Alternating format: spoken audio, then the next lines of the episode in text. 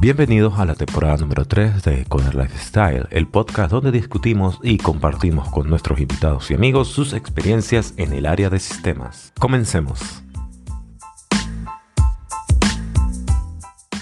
Bien, ahora pasamos a un nuevo titular. Aquí vamos a hablar de una nueva herramienta que permite a los artistas agregar cambios invisibles a los píxeles de sus artes antes de subirlo en línea, de modo que si se raspa en conjunto, de tal manera de evitar que se utilicen sus imágenes para entrenar a las inteligencias artificiales.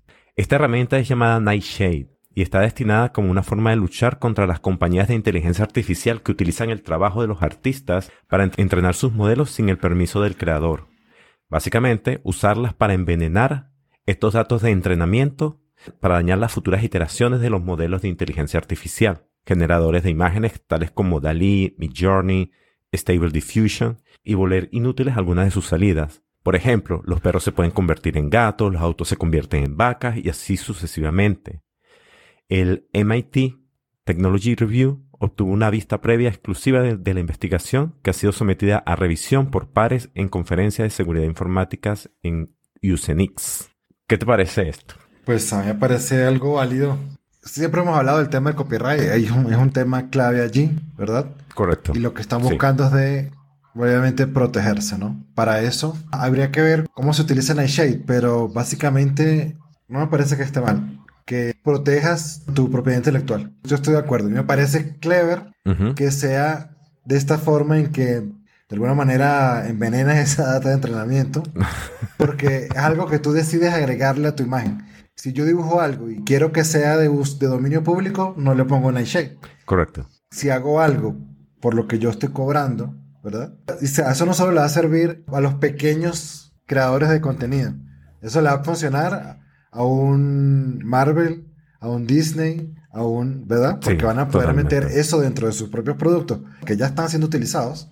Todos hemos visto el meme este de, dibujar vainas en el estilo de Pixar, ¿verdad? sí, hay varios.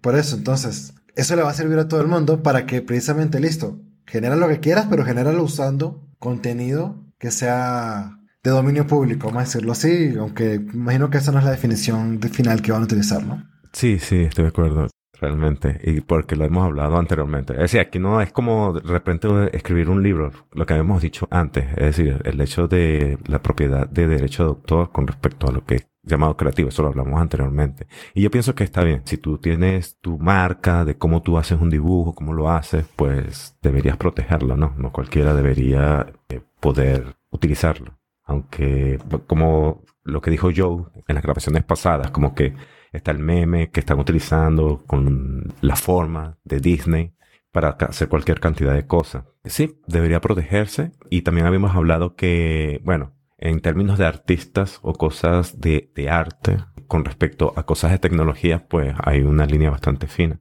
En el sentido de que, bueno, si yo protejo esto, entonces tampoco estoy dando cabida a que se pueda evolucionar. Entonces, pero sí está, estoy de acuerdo con que los artistas protejan su obra y que Nightshade es parte de la, de la herramienta.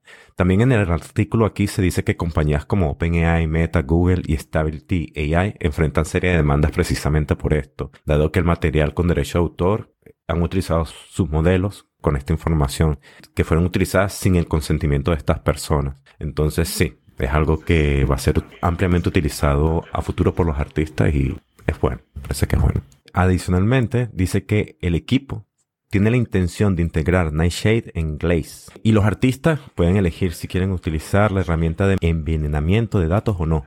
El equipo también está haciendo que Nightshade sea de código abierto. Eso quiere decir que muy probablemente va a ser mucho más poderoso a futuro de lo que es ahorita, lo que permitirá a otros jugar con ella y crear sus propias versiones. Cuantas más personas lo usen y hagan sus propias versiones de él, más poderosa se vuelve la herramienta. Dice Xiao, que Xiao es una de las personas que, eh, si no me equivoco, eh, fue parte del desarrollo de, de Nightshade.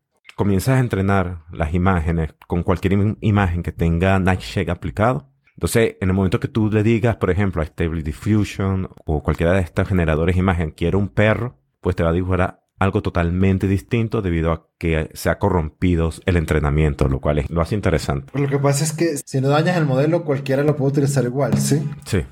Claro, la alerta tú podrías demandar, ¿no? Porque bueno, yo te avisé y, vos no me escuchaste. Pero la manera real de, capaz un poco drástica, llegará la, la IA que supere eso también. Va a ser una guerra de... De inteligencias artificiales. Sí, claro. Sí, porque de hecho ya, eh, bueno, por lo menos eso me comentó alguien. Estaban entrenando inteligencias artificiales para que pudieran detectar si un texto había sido generado por otra inteligencia artificial. Entonces, y te decía, esto tiene un tanto porcentaje de que lo haya hecho inteligencia artificial. Sí, al final va a ser eso. O sea, alguien va a aprender y... Pero por eso yo digo, es preferible dañar el modelo y te, así te aseguras de que estás solucionando el problema a solo una alerta. Una alerta sería algo que yo simplemente ignoro. Es como cuando las personas que se descargan cosas de Pirate Bay, tú sabes que está mal y ahí dice, esto puede ser contenido copyrighted, pero tú igual te lo descargas. Bueno, las personas que se lo, en el caso hipotético de la gente que se descarga esas cosas, Vale. Que no somos ninguno de nosotros. Cinco que estamos aquí.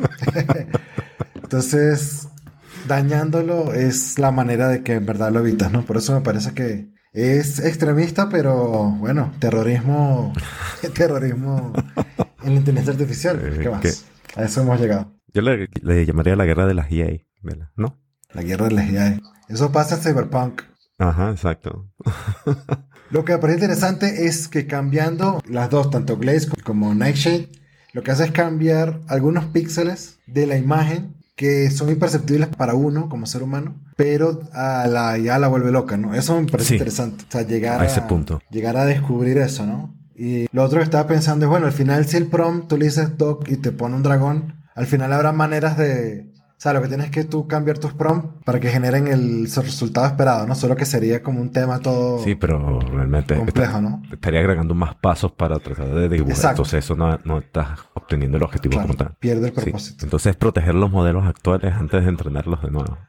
Sí, pues, y eso es parte del MLOps, ¿no? O sea, tú no vas a reentrenar un modelo y lo vas a publicar de una vez. Eh, MLOps para todos es como el proceso que viene detrás de entrenar estos modelos y ponerlos operativos al público, ¿no? Entonces, y de hecho, una parte de MLOps es que tú versionas la data, ¿no? O sea, entonces, ¿qué va a pasar? Tienes tu set de datos de pre-Glaze, pre-Midjourney, pre-Nightshade, perdón, que es el estable. Y, y te mantendrás ahí mientras tratas de ir limpiando los que estén envenenados en las próximas versiones. Y, se- y seguirás reentrenando allí. Retrasas el trabajo de todos. O sea, retrasas el avance, perdón, de estos, mo- de estos modelos. Pero no es que lo vas a neutralizar, porque como te digo, vas a tener tu foto pre-glaze, donde tendrás fotos que sí te funcionan y seguirás usando esas. Entonces, esto no va a matar a Midjourney, lo que va a hacer es, o a estos modelos generativos, pero sí los va a retrasar, no los va a hold back allí. Claro, Eso. sí, total, Por último, aquí dicen que los investigadores probaron el ataque en los últimos modelos de Stable Diffusion y en un modelo de inteligencia artificial que entrenaron ellos mismos desde cero. Cuando alimentaron a Stable Diffusion con solo 50 imágenes envenenadas de perros y luego le indicaron que crearan imágenes de perros, la salida comenzó a verse rara. Criaturas con demasiadas extremidades, caras caricaturescas. Con 300 muestras envenenadas, un atacante puede manipular Stable Diffusion. Entonces, Pues esa época de Dali, que Dali daba puras imágenes así horroríficas. Ajá, de- eso era como que ya terror. estaba así, envenenándose a O sí sea, a mí mismo. me parece una buena, para mí me parece una buena época. O sea, a mí no me molestaría mantenerme en esa época donde las imágenes eran todas absurdas, pero tú te reías. Ahora eran terroríficas, eran raras, pero entretenidas. Que ahora que te dan exactamente lo que tú quieres, ¿no? Era más divertido cuando era Instable Diffusion, como dice. Esa época era buena. Claro, tienen que aprender por error de la vida misma.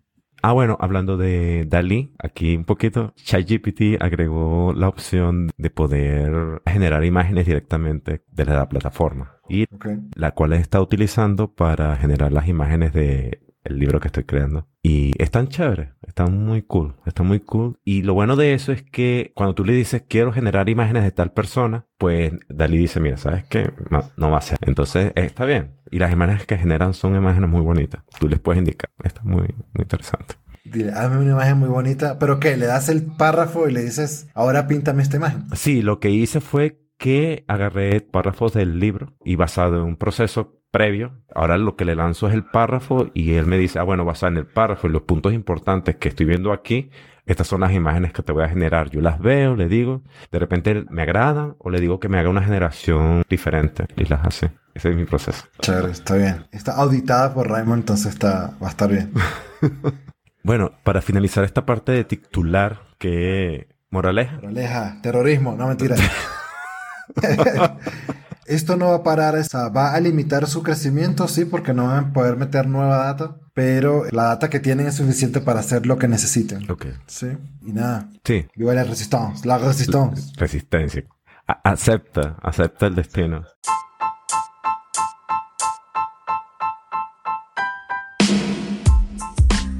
Eso fue todo por hoy. Déjanos tus comentarios o preguntas en nuestras redes. Los links los puedes encontrar en la descripción.